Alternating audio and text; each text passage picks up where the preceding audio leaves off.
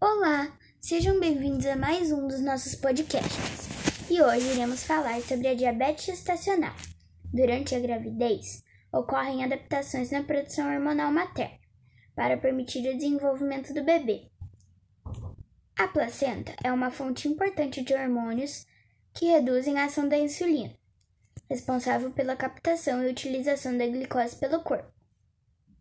O pâncreas materno, consequentemente, aumenta a produção de insulina para compensar este quadro de resistência à sua ação. Em algumas mulheres, entretanto, este processo não ocorre e elas desenvolvem quadro de diabetes gestacional, caracterizado pelo aumento de glicose no sangue. Quando o bebê é exposto a grandes quantidades de glicose ainda no ambiente intrauterino, há maior risco de crescimento fetal excessivo, macrosomia fetal, e, consequentemente, partos traumáticos, hipoglicemia neonatal e até obesidade e diabetes na vida adulta.